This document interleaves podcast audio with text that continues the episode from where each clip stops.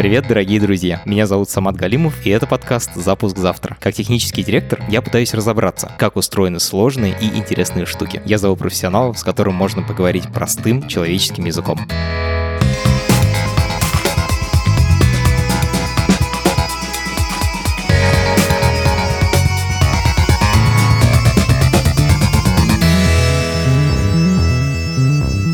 После небольшого перерыва мы наконец-то возвращаемся с восьмым сезоном нашего подкаста. Очень рад, что вы с нами. Начинаем мы сезон с эпизода про киберправо. Когда интернет только создавался, его называли последним фронтиром. Местом, куда идут искатели приключений и живут по каким-то своим отдельным от всего остального общества правилам. Сегодня интернет — это часть нашей обычной жизни, и государство обращает на него все большее внимание. Сегодня мы поговорим с киберадвокатом. Саркис Дорбинян защищает людей, которые столкнулись столкнулись с юридическими проблемами в интернете. Криптовалюты, авторское право, свобода слова. Со всеми этими вопросами мы разберемся на конкретных примерах. Поехали.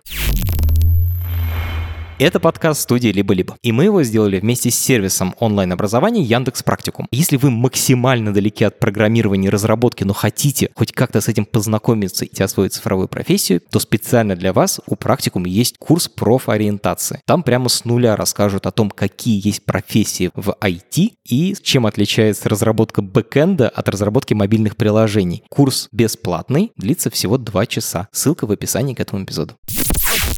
Я Саркис Дорбинян, киберадвокат, сооснователь общественной организации «Русском Свобода» и управляющий партнер юридической фирмы Digital Right Center, а также основатель киберправовой школы. История такая, что я хотел работать с Tornado Cash. Это ребята, которые сделали самый популярный анонимизатор криптоплатежей на эфире. И вот я на прошлой неделе сидел с человеком в Зуме, а теперь он сидит в СИЗО в Нидерландах. За что, собственно, их начали прессовать и как их прессуют? В чем было их преступление? Да не было никакого преступления преступления с точки зрения того, что они делали. Все мы всегда считали, что крипта является анонимной, но Binance, там, я не знаю, Bybit и остальные, они уже делают лимиты, и, конечно, они требуют пройти процедуру KYC, дать все свои данные, и эта крипта уже не анонимна, по сути, потому что любая биржевая крипта может быть идентифицирована, кому она принадлежит через оператора этой платформы. И такие инструменты, как Tornado Cash и разные миксеры нужны были для того, чтобы защитить защитить свою анонимность сети интернет. И вот Торнадо Кэш, по сути, это был автономный смарт-контракт. Три разраба сделали этот автономный протокол, положили код в открытый доступ и, по сути, дали возможность любому человеку,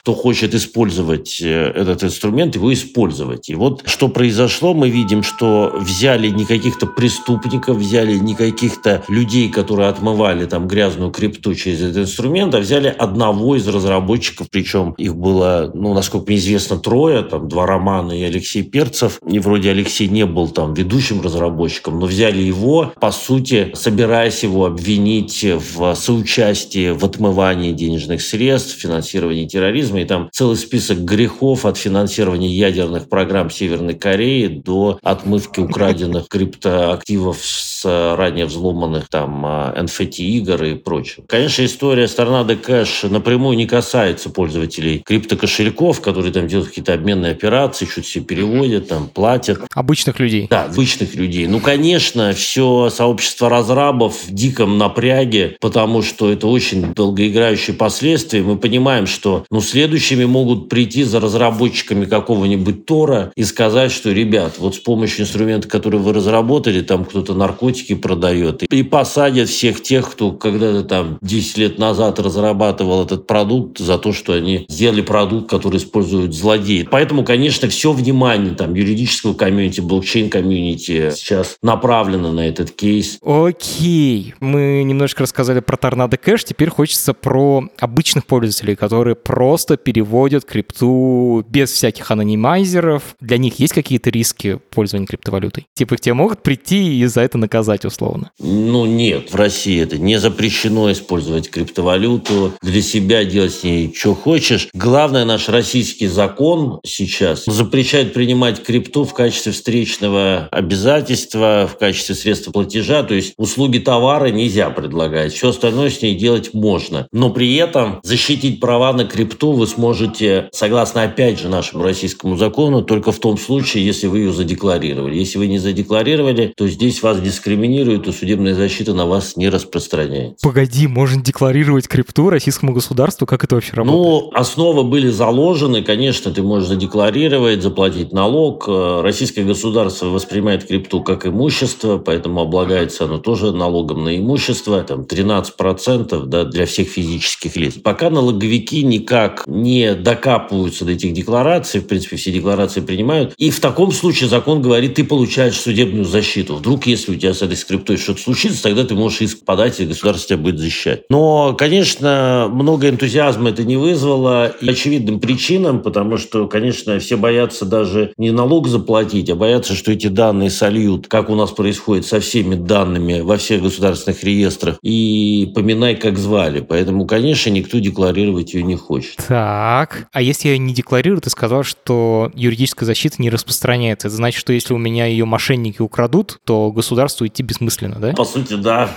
Российские суды, они и так-то не сильно вообще всех защищали в плане цифровых активов, да, отсутствии там, методики какой-то и выработанных государственных подходов. Но с крипто дело совсем плохо. И на самом деле здесь даже не проблема только с судами. Ну, даже если вы просто в МВД придете и скажете, у меня украли крипту, скорее всего, на вас посмотрит удивленно, попросит написать какое-нибудь заявление и похоронит его в своем столе навсегда. Потому что до сих пор нет методики расследования преступлений, связанных с криптовалютами, потому что система МВД очень сильно тормозит в этой части, потому что нет международного обмена, потому что Россия не является членом Будапештской конвенции, а это главная международная конвенция, которая позволяет расследовать киберпреступления, получать доступ к данным, находящимся на других серверах за пределами страны. Поэтому, когда что-то происходит, менты даже не знают с чего начать расследование подобного рода преступлений, и фиксируется все больше в последнее время. Но, к сожалению, мы не слышали ни про одно расследуемого в России преступление, которое закончилось бы каким-нибудь позитивным итогом и какую-нибудь э, крипту нашли. А, пожалуй, единственное дело исключения, это вот недавно, ну как недавно, зимой, наверное, это дело было на Дальнем Востоке, я не помню, то ли это был э, Комсомольск на Амуре, то ли Томск, Сибирь, где парень приехал, программист, домой в Сибирь, и, э, видимо, злодеи знали, что у него много крипты, его прям завели домой там с ножами, тесаками, стволами, как и заставили его эту крипту просто физически да, перевести там на кошельки, которые ему скажут. И там одного поймали по камере, и, возможно, там он сейчас уже начал давать показания, и даже нашли часть украденной крипты на э, биржевых кошельках, ее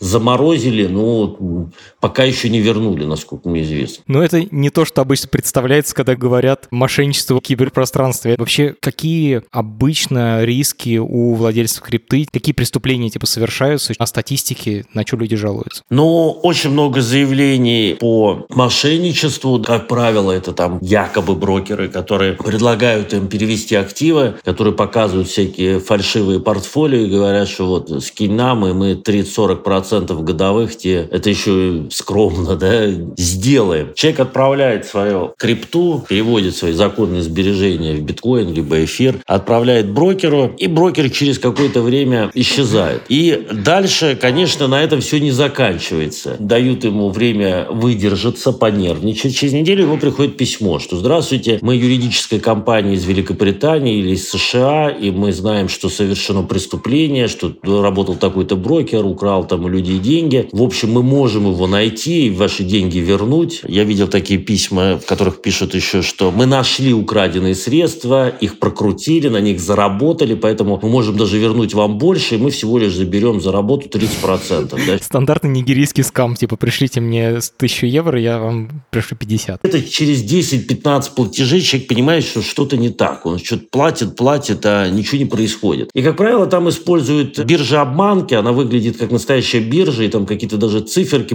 показываются, но они, конечно, не имеют никакого отношения к твоим активам, которые на этой бирже лежат. Но человек их видит и думает, что вот они мои активы, и чуть-чуть осталось, чтобы их оттуда вытащить и снять. Это, как правило, сейчас самая популярная история. Она достаточно дешевая, потому что там уже, понятно, есть протоколы работы да, этих скамеров. Они хорошо знают, куда нажимать, есть заготовленные бланки документов. Мне кажется, ты показал самую яркую историю, и все люди, которые пользуются криптой, как-то немножечко задумались о том, что как их могут нагреть мошенники. А вот чего стоит опасаться вот моим слушателям, которые просто пользуются криптой? Какие риски? Ну, наверное, самый главный риск – это следить за тем, чтобы к вам не поступала грязь. Грязь так называют грязную криптовалюту, которая маркирована в блокчейне, которая поступает от э, магазинов, которые занимаются продажей психоактивных веществ или, ну, это действительно какие-то фишинговые, мошеннические деньги. И в данном случае есть уже множество публичных инструментов, которые вам позволяют проверить ту или иную транзакцию. Если вы видите, что он там подсвечивается красным, там high risk, лучше вообще не принимать деньги с этого кошелька и все-таки проверять, насколько это деньги чистые. Разве можно отказаться от входящего платежа в крипте? Ну, ты можешь просто не дать кошелек человеку, который тебе отправляет средства. А как? Ну, ты спрашиваешь, с какого кошелька будешь отправлять средства? Он говорит, вот с этого. Вот его проверяешь, если тебе не нравится, говоришь, я не буду оттуда принимать. М-м. Это вот защищает вас от того, чтобы к вам, по крайней мере, не предъявили какие-то требования, обвинения, связанные с э, оказанием содействия да, преступникам. А второй риск, связанный с утратой, это, конечно, если происходят обыски, а, к сожалению, у нас все чаще они происходят в последнее время. Как правило, забирают всю технику сразу, забирают э, все флешки, если найдут ваши там 12 слов резервных, которые позволяют восстановить доступ да, к вашей крипте, заберут тоже. Поэтому здесь очень важно, если вы это храните, хранить безопасно, не хранить 12 слов вместе с вашими леджерами. Ну, в общем, такие средства гигиены, да, цифровой, которые, в принципе, они полезны там и для остальных случаев, связанных с защитой информации. Спасибо огромное, прям, мне кажется, очень полезные советы. Теперь хочу про налоги. Есть такое опасение лично у меня, что я типа нормально там попользуюсь, все будет хорошо, а потом ко мне придут через несколько лет. Вообще, нужно ли платить какие-то налоги обязательно, скрипты в России, и есть ли какие-то отложенные риски в этом плане? Ну, сейчас пока эта вся история такая добровольная, да, что там ты обязан в силу закона декларировать свои доходы и доходы в крипте. Тут ведь основной риск сейчас в основном даже не в России, вообще по всему миру, что ну, накопил ты какие-то криптоактивы, но потом, если ты хочешь выходить в фиаты, как правило, все хотят выходить там в деньги, в недвижимость, в ламборджини, там, не знаю, что угодно, то ты должен доказать легальность происхождения этих средств. Потому что просто так у тебя в крипте никто не возьмет. И для того, чтобы доказать легальность, как правило, во всех странах есть, да, такой, собственно, механизм, как уплата налогов. И если ты показываешь налоговую декларацию, где у тебя указано, что да, ты там столько-то заработал, столько заплатил, здесь уже можешь считать, что твои средства легальны, и их могут принять. И вот это, наверное, самый главный риск. Остальных рисков как таковых нет для физических лиц. Пожалуйста,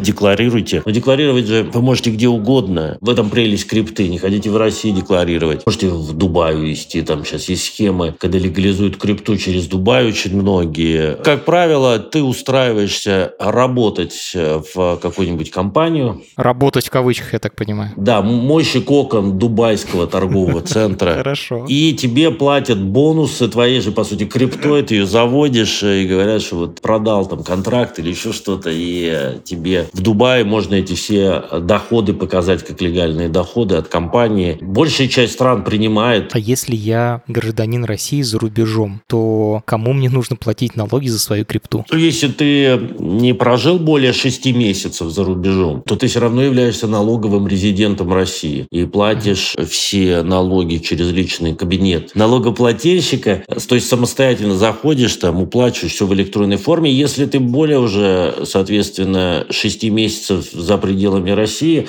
то ты платишь налоги как резидент той страны, где ты живешь. И ставки, конечно, совершенно разные. Есть пример Таиланда, где вообще нулевая ставка на крипту, да. Ничего себе. А что в других локациях? Давай начнем с таких популярных мест, куда люди едут. Грузия, Армения. В Грузии, как правило, тоже крипта находится в серой зоне, но она более обеленная зона, то есть там отдельного регулирования по крипте нету, но есть понятие операторов обмена digital assets, да, цифровых активов. И, в принципе, сейчас очень многие идут в Грузию, и даже обменники открывают, потому что грузины позволяют это делать, они не кошмарят ни бизнес, ни самих пользователей, и в этом плане является достаточно удобной юрисдикцией для русских, которые туда устремляются. Поэтому Грузия, да, дает возможности, но есть, конечно, и другие страны, куда можно уехать и оперировать своей криптой, жить и не париться. И очень интересно, ну раз уж ты сказал А, говори Б. Что это за страны? Слушай, много уже стран, там э, крипто юрисдикции, да, так называемые Маврикий в Африке, остров.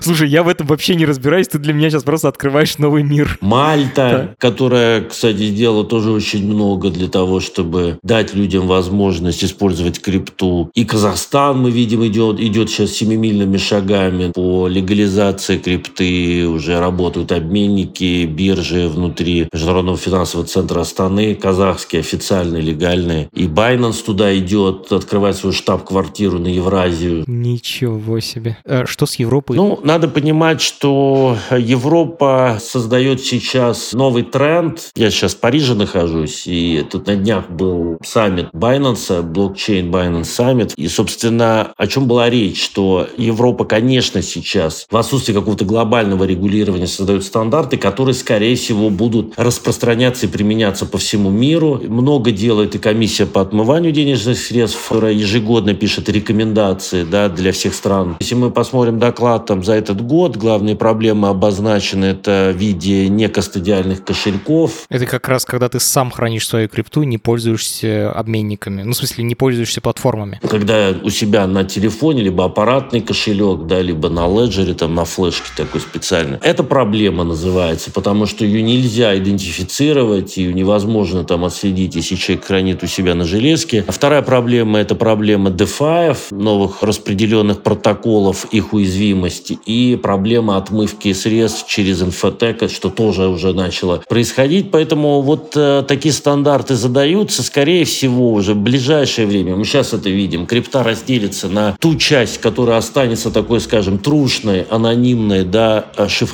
шифропанковской криптой. И, конечно, будет э, институциональная крипта, о которой многие все говорили и хотели, которая будет управляться крупнейшими биржами, банками. И, скорее всего, к крипте будут применимы уже в самое ближайшее время все те же правила, что и с наличными денежными средствами, безналичными, которые обычно предъявляют банки. Я сам пользовался обменниками для того, чтобы покупать крипту. И схема работает там следующая для тех, кто ни, ни разу не пользовался. Ты кидаешь реально на карту Сбербанка какому-то левому челу деньги в рублях, а тебе дальше на криптокошелек прилетает крипта. Скажи, пожалуйста, такая транзакция легальна в России? Она легальна, но тем не менее, где-то год назад, прошлой осенью, Центробанк разослал письмо во все российские банки, что любые P2P платежи, P2P для аудитории объясним, да, это как раз вот эти платежи от человека к человеку. От человека к человеку, да, о которых mm-hmm. ты говорил. Они являются тоже проблемной частью крипты, узким местом, о котором говорит ФАТ. И, собственно, ЦБ сказал, что такие транзакции необходимо рассматривать как подозрительные. Поэтому много случаев уже есть, когда просто такие средства поступают, а все-таки у Тинькова, у других крупных банков, у Альфа-банков уже есть алгоритмы, которые начинают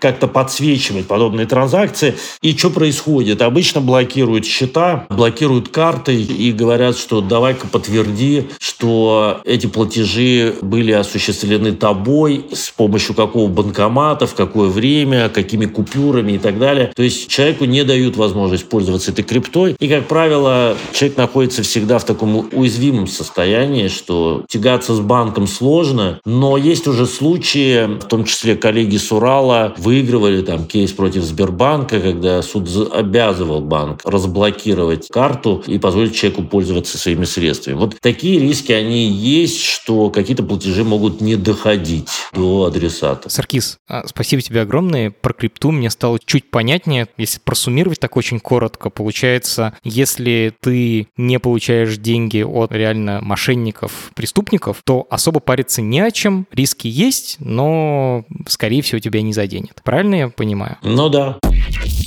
Минутка рекламы. У нас есть бонусные эпизоды. Запуск плюс-плюс. Они выходят каждые две недели по пятницам. И завтра будет новый выпуск. Там мы поговорим о том, как изучение космоса влияет на нашу повседневную жизнь. Подписаться можно в Телеграме и в Apple подкастах. Ссылка в описании к этому эпизоду. Окей, теперь хочу поговорить про самовыражение, то, что называется free speech. Этот блок я себе назвал, если прошлый назывался «Как не сесть за блокчейн», то теперь называется «Как не сесть за пост». Это еще сложнее стало. Что безопасно сегодня в интернете писать в России, а что нет? Можешь какие-то примеры привести? Сегодня две основные статьи, которые у нас э, больше всего применяются, это за распространение фейков российской армии и за дискредитацию. И, как правило, все это работает так. Если вы пишете просто какой-то антивоенный пост, то это, скорее всего, будет трактоваться как дискредитация с более, скажем так, мягким наказанием. А если вы подвергаете сомнению какую-то позицию Минобороны или российских властей, то, а, соответственно, здесь уже будет распространение ложной информации, сопряженной с действиями российских вооруженных сил, и там срок уже побольше. И это, наверное, две основные статьи, хотя никто не говорит, что остальные нормы, которые были приняты ранее, не применяются, и 282 до сих пор применяется, разжигание ненависти, и за оправдание терроризма продолжают людей сажать. И там еще, конечно, еще есть целая дюжина статей в Уголовном кодексе, за которые можно присесть за любой ретвит, репост, уже не важно где это, в Твиттере, в Телеграме там и так далее. Но, конечно, сейчас силовики в основном сосредоточены на зачистке информационного поля. Понятное дело, с 24 февраля это стало приоритетом, хотя, конечно, мы видим и применение других норм. Статистика показывает, что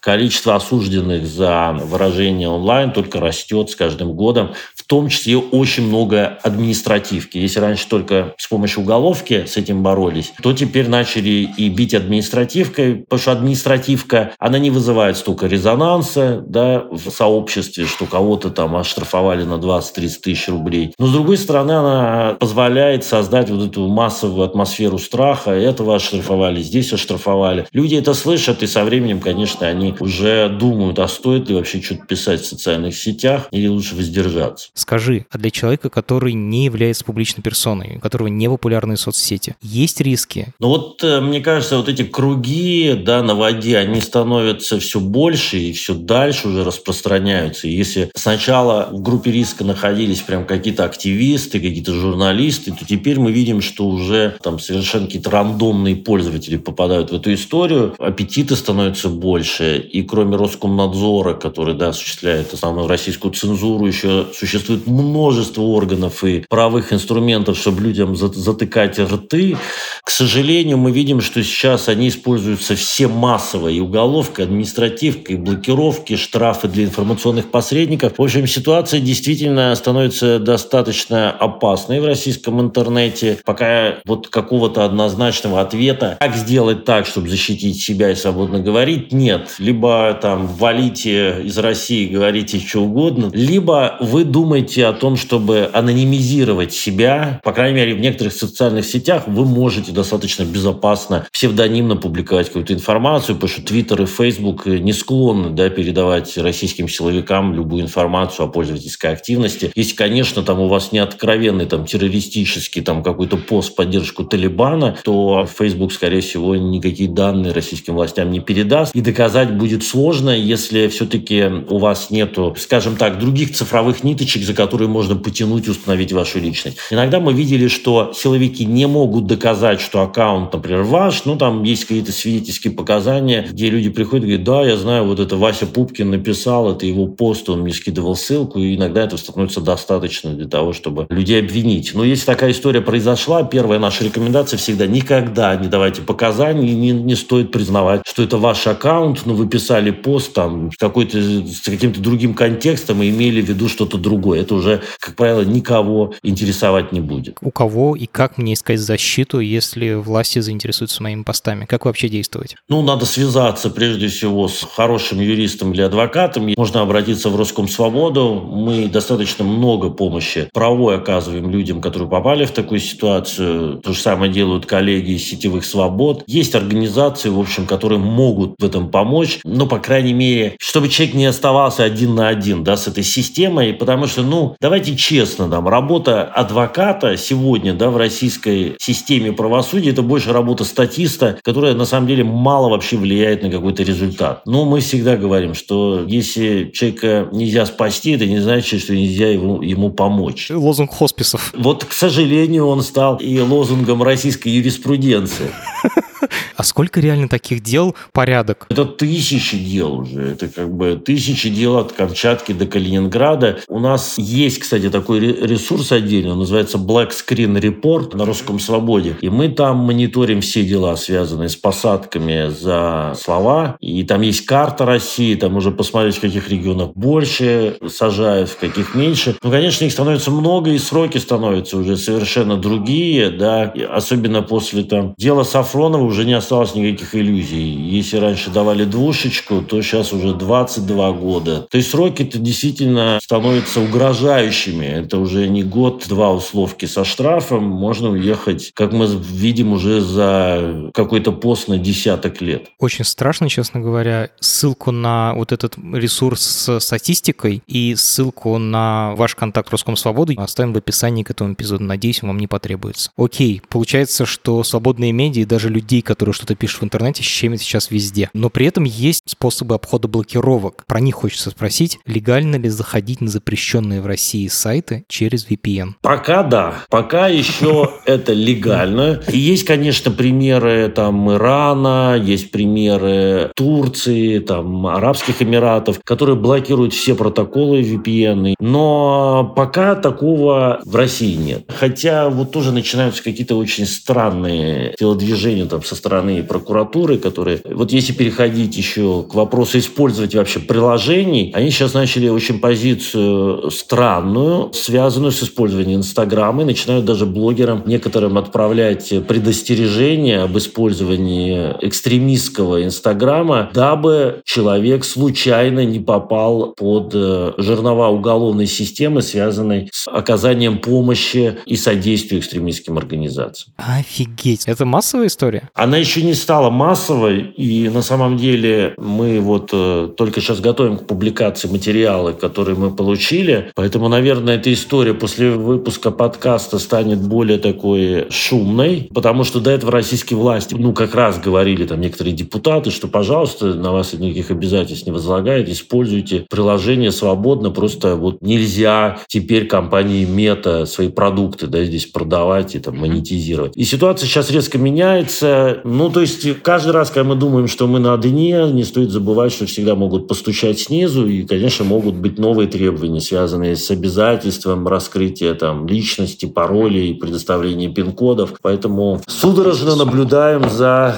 действующим российским законодательством, куда это нас всех приведет. Отдельная еще технология Tor. Она тоже используется для обхода блокировок, но вообще это такая супер анонимный VPN. Скажи, легально ли пользоваться Tor в России? Абсолютно легально, хотя Роскомнадзор пытается там по-всякому блокировать его узлы, мы с ними судимся, одно решение отменили, и сейчас идем а, на обжалование очередного решения, потому что отменили, но потом опять приняли решение, что запретить запрещенную информацию в Тор, хотя какую конкретно там а, не говорится. Большие риски возникают, если вы пытаетесь какие-то экзит-ноды Тора поддерживать, да, узлы. То, что, я напомню, было с математиком Богатовым. Аспиранты МГУ, математика Богатова задержали, посадили в СИЗО за то, что он запустил у себя сервер сети Tor. Но это не просто то, что он пользовался Тором, а он типа помогал этой сети. Но вот его история показала, что просто за поддержание узла Tor можно на три месяца уехать в Бутырку, потом еще шесть месяцев домашнего ареста, перед тем, как его освободили. Запускать у себя экзит-ноду не стоит,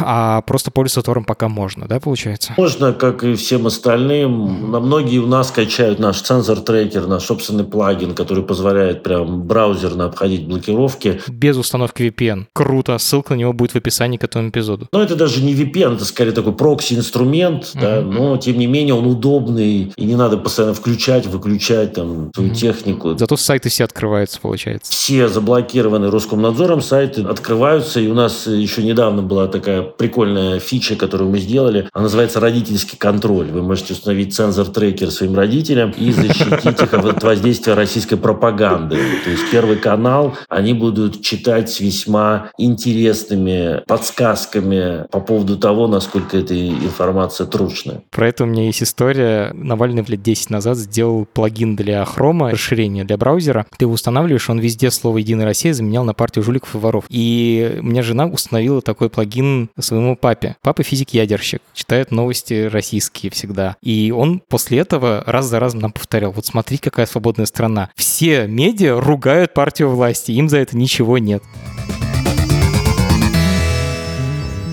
Окей, хочется двинуться дальше, хочется поговорить про авторские права. Тут у меня тоже есть байка. Моя подружка в Германии пользовалась торрентами, ну, скачивала какие-то фильмы в торрентах. Она получила письмо, что она пират и должна заплатить штраф. Легально ли пользоваться торрентами в России? В России такого нет, и, в принципе, сейчас у нас вообще страна пиратская станция, может делать, что хочешь. У нас э, торрент-трафик не режут, пиратские сайты живут прекрасно, несмотря на то, что их там выпиливает Яндекс и Google, DuckDuckGo и все, пожалуйста, весь тот же комплект э, всех пиратских материалов. Про торренты понятно, никто не пасет. А если скачиваешь пиратские книги, музыку не через торренты, а через там специальные сайты, тоже не опасно? Да в целом нет. В Телеграме скачивать, кто-то напрямую скачивает, там, у книжного братства, флибуста. И, в принципе, с этим пока мало кто что сделать может. И несмотря на то, что там Азапи иногда свирепствует и пытается кого-то отслеживать, но, тем не менее, никаких оградительных механизмов, чтобы они действительно людей отводили бы от скачивания пиратской продукции, нет. И пиратство все еще очень популярно в России.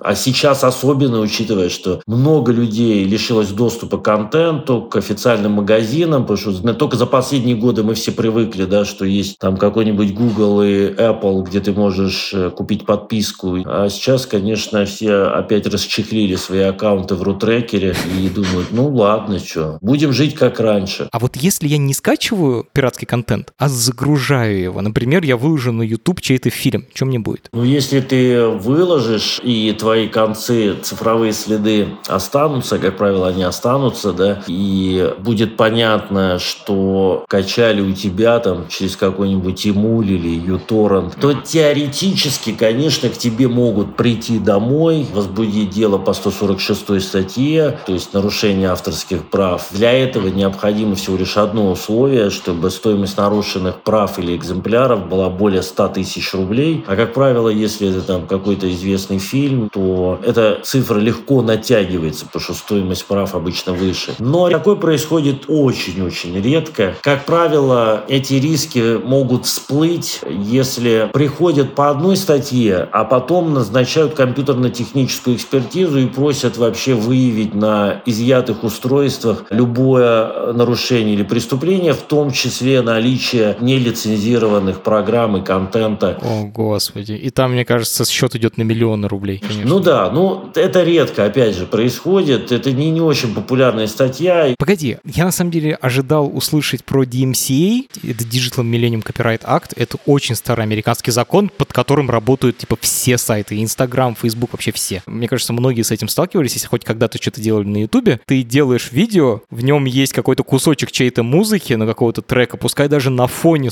играет там типа в кафе музыка, ты снял друга, выложил на YouTube, а тебе сразу же прилетает так называемый копирайт страйк, тебе говорят типа вот проигрываешь музыку, нелегальный ты пират. Что это за история? Ну, это история с так называемыми фингерпринтами, да, цифровыми отпечатками, когда автор или студия, заливая какой-то контент на площадку YouTube, ты, собственно, у контента создается определенный отпечаток, по которому его можно идентифицировать. И большинство платформ сейчас работают так, что еще на стадии аплоудинга, когда ты только пытаешься что-то загрузить, тебе уже система не дает это сделать, говорит, что, собственно, у тебя нет авторских прав. Если ты не докажешь, что у тебя есть права да, на загрузку этого контента, ты просто этого сделать физически не можешь. Если кто-то выложил мою фотку или написал обо мне пост, который я не хочу, чтобы был в интернете, есть какие-то варианты юридические с этим бороться? Ну, в целом, да. У нас право на изображение охраняется гражданским гражданским законом, поэтому вы можете смело обратиться в суд. Это, в принципе, делается в достаточно упрощенном порядке о признании информации незаконной. И, в принципе, с этим решением суда вы можете пойти на площадку и попросить удаления. Плюс у нас есть еще право на забвение, которое уже много лет применяется, да, после того, как скопировали его с европейского опыта. Google, правда, не очень хорошо по нему сейчас реагирует, но Яндекс удалит. По крайней мере, если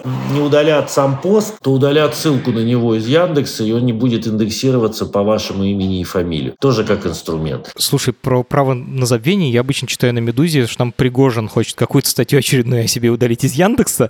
Неужто этим может пользоваться и обычный человек? Есть формы, да, и ты можешь там указать, почему ты считаешь, что распространение информации является незаконной. В некоторых случаях ты даже в Роскомнадзор можешь, кстати, написать, не знаю, готов ли ты писать жалобы в Роскомнадзор.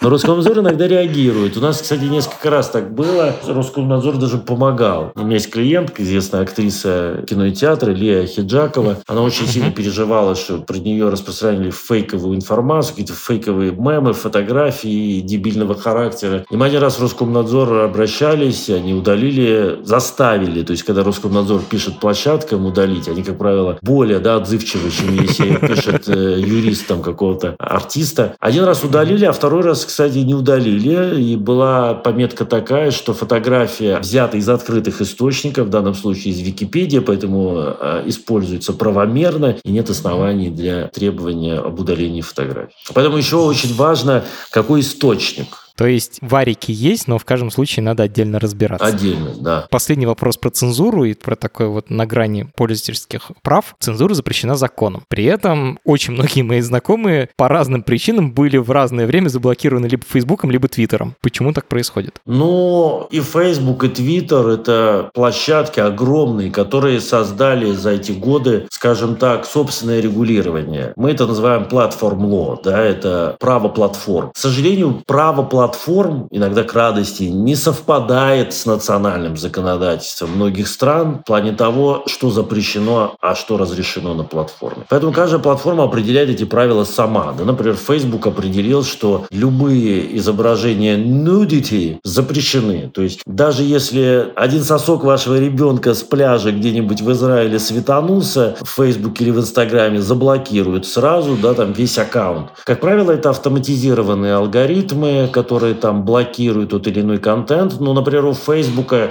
была сделана независимая общественная комиссия. Если ты э, обратился с апелляцией в сам Facebook и ее там не удовлетворили и тебя не разблокировали, ты можешь обратиться в эту комиссию. Они будут рассматривать эти кейсы, и есть шансы, что они какой-то аккаунт разблокируют. Для тех, кто с такой историей сталкивается, тоже можно писать в Роскомсвободу, особенно если вы блогер, журналист, и вы с чем-то не согласны с блокировкой какого-то контента. У нас, по крайней мере, уже выстроилась какая-то коммуникация с компанией Мета, с их комплайнс-отделом, и можно какие-то истории прокачать, чтобы там аккаунты и определенные посты были разблокированы. Но в целом эта история работает так, что даже если вы принесете решение национального суда о незаконности действий платформы, оно вам не сильно поможет, потому что платформы, конечно, не обязаны исполнять решения стран, где... Кроме Америки. Кроме Америки, где, собственно, для них это юрисдикция юрисдикция вообще ничего не значит. Давай говорить про мошенничество. Давай. Если я стал жертвой мошенничества в интернете, стоит вообще обращаться в полицию? Насколько они эффективны в защите моих прав? Ну, однозначно стоит. Даже если мы вот говорим, а, мы начали с тобой про крипту, но это касается не только крипты. Mm-hmm. То есть ты, например, нашел, что твои украденные средства где-то там лежат, да, на какой-то платформе, там, PayPal пускай будет, или там Binance, или что угодно. Для того, чтобы иметь возможность тебе хотя бы заморозить заморозить эти средства, тебе необходимо подтверждение тому, что ты обратился в национальные органы, было возбуждено уголовное дело. Поэтому даже если оно и не расследуется никогда в жизни, тебе эти документы нужны будут для того, чтобы самостоятельно взаимодействовать с площадками, которые особенно находятся в других юрисдикциях. Это, конечно, ничего не гарантирует, но тем не менее это увеличивает твои шансы сильно на успех. Поэтому обращаться надо, иногда даже какие-то дела удается раскрыть. Я уже об этом говорил в начале. Россия в этом этом плане сама себя отрезала сук, э, на котором сидела.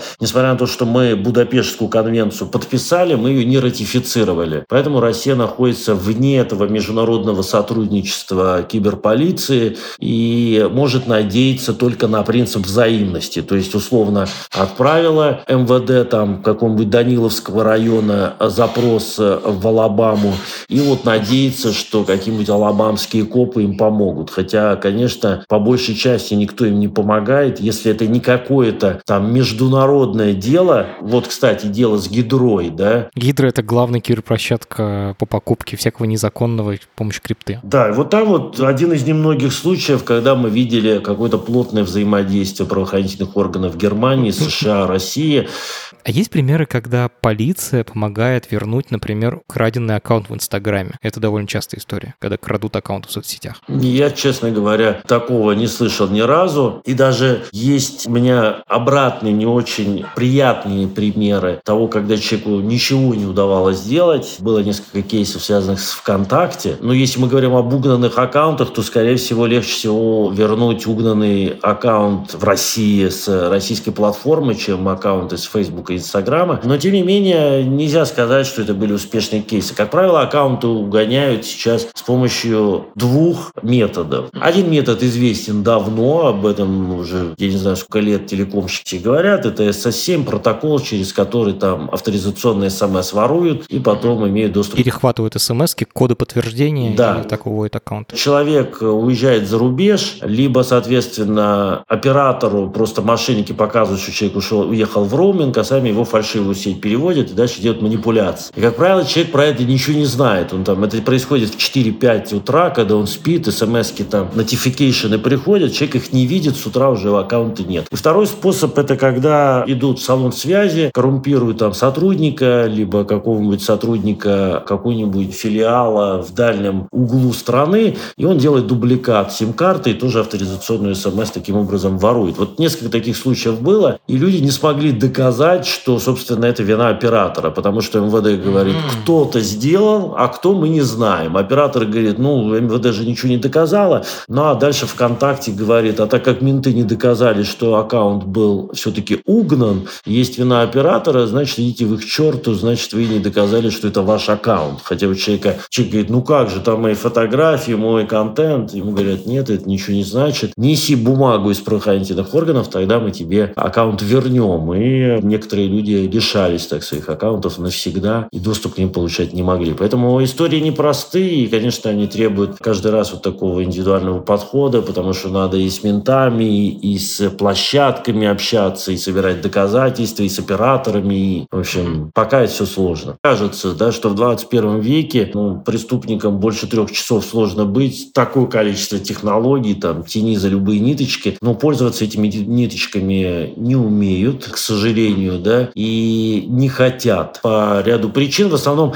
когда у нас речь идет про киберпреступления, если посмотреть статистику МВД да, по киберпреступлениям, то выяснится, что там большая часть киберпреступлений, которые у нас фиксируют компьютерные преступления, это китки на Авито, где чувак разместил какую-нибудь там, я не знаю, фотографию там телевизора, а деньги взял, либо телевизор говно, либо не поставил. В основном вот эти истории там все, они считаются преступления, связанные с использованием компьютерных сетей. Слушай, Саркис, я тебя хочу еще спросить как раз вот про такое бытовое мошенничество. У меня тещу, она работает в банке, программист, но ее пытались развести как раз мошенники, типа как будто у вас аккаунт в Сбербанке, вот это все. Ее довели до слез, там звонил какой-то мужик, говорил, что он мент-полковник, типа вы мешаете задержать преступников, вы там соучастница, вот это все. Ну, короче, реально ну, издевались над человеком. В результате они деньги у него не украли, но если меня не сумели развести, можно их наказать, этих нехороших людей, за попытку развода? Ну, это вообще считается неоконченное преступление. То есть, если был мотив и умысел, и были предприняты действия, уже связанные с началом осуществления мошеннических действий, то, конечно, это является уголовным. Оно, конечно, наказывается меньше, но, тем не менее, конечно, обратиться с этим можно. Точно надо об этом заявлять. Сейчас э, сделали единый сервис, э, у многих банков есть, э, и антимонопольщики сделали про телефонное мошенничество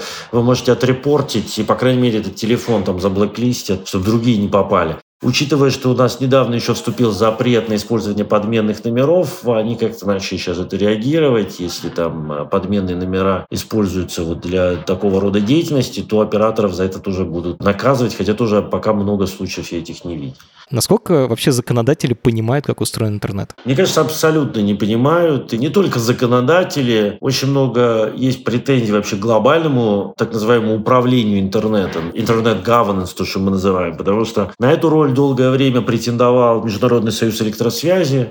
Это те чуваки, которые номера телефонов выдают, коды вот эти, плюс 7, плюс 3.1, да. Факсы, телефоны и прочее. Но почему-то Международный союз электросвязи решил, что вот э, интернет они тоже должны регулировать. И многие государства с этими поспорили, с этой позицией. Тем не менее, МСС считает, что они э, являются одним из органов, и Россия тоже признает как такой наднациональный орган для управления стандартов. И там, кстати, вот этот раскол произошел основной в мире между сторонниками цифрового суверенитета, где Китай, Россия, Казахстан, Иран и прочие, и странами так называемого мультистейкхолдерного подхода, которые считают, что интернет управляется всем комьюнити и государственным обществом. Совместно. Но мы и пошли уже по вот этой дорожке, поэтому будем идти по ней до конца, пока полностью, судя по всему, не окуклимся. Слушай, Заркис, а вот если бы ты был законодателем, какой закон про интернет ты бы первым делом принял? Ну, наверное, хороший пример – это так называемый закон Марка Цивил. Он был принят в Бразилии, кстати, уже достаточно давно, 10 лет уже, по-моему, прошло. Этот был закон, который, по сути, является такой хартией свободы и вольности в интернете. Он определяет права человека в цифровом пространстве, он определяет гарантии и минимальные правовые гарантии от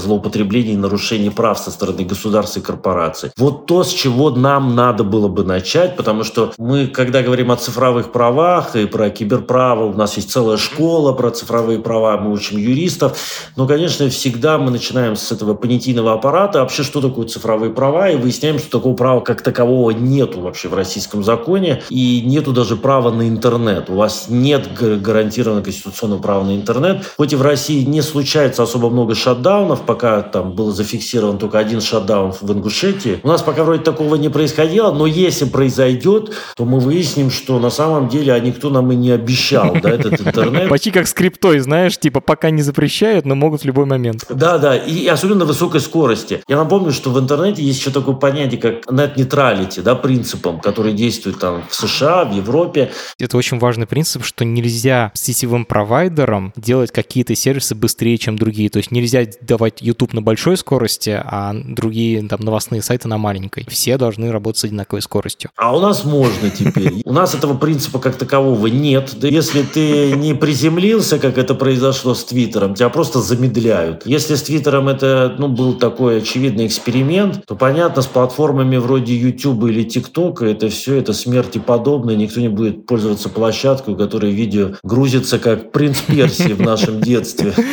Саркис, как научиться киберправу? Приходите к нам на курсы, мы постоянно прокачиваем людей. cyberlaw.центр. Можно 7 модулей у нас там есть, от форензики до как раз интеллектуальной собственности, privacy, крипты, то есть все аспекты киберправа. И, к сожалению, или к радости, не знаю, пока у нас киберправо в России доктринально не принято, но тем не менее оно развивается по всему миру, и мы можем научиться либо прийти к нам, либо читать самостоятельно. Информации, к сожалению, не так много, но мы в том числе эту информацию даем на сайте Роскомсвободы, Digital Rights Center. Мы размещаем контент и запустили целую базу знаний сейчас с кейсами, законодательством, дефинициями. Поэтому welcome, подписывайтесь, э, приходите к нам, прокачивайтесь, знайте свои права и качайте свои права. Честное слово, я не знал обо всем этом. Очень круто, ссылки будут в описании. Саркис, спасибо тебе огромное. Но мне кажется, что такой обзор мы сделали очень классно. Спасибо тебе, Самат.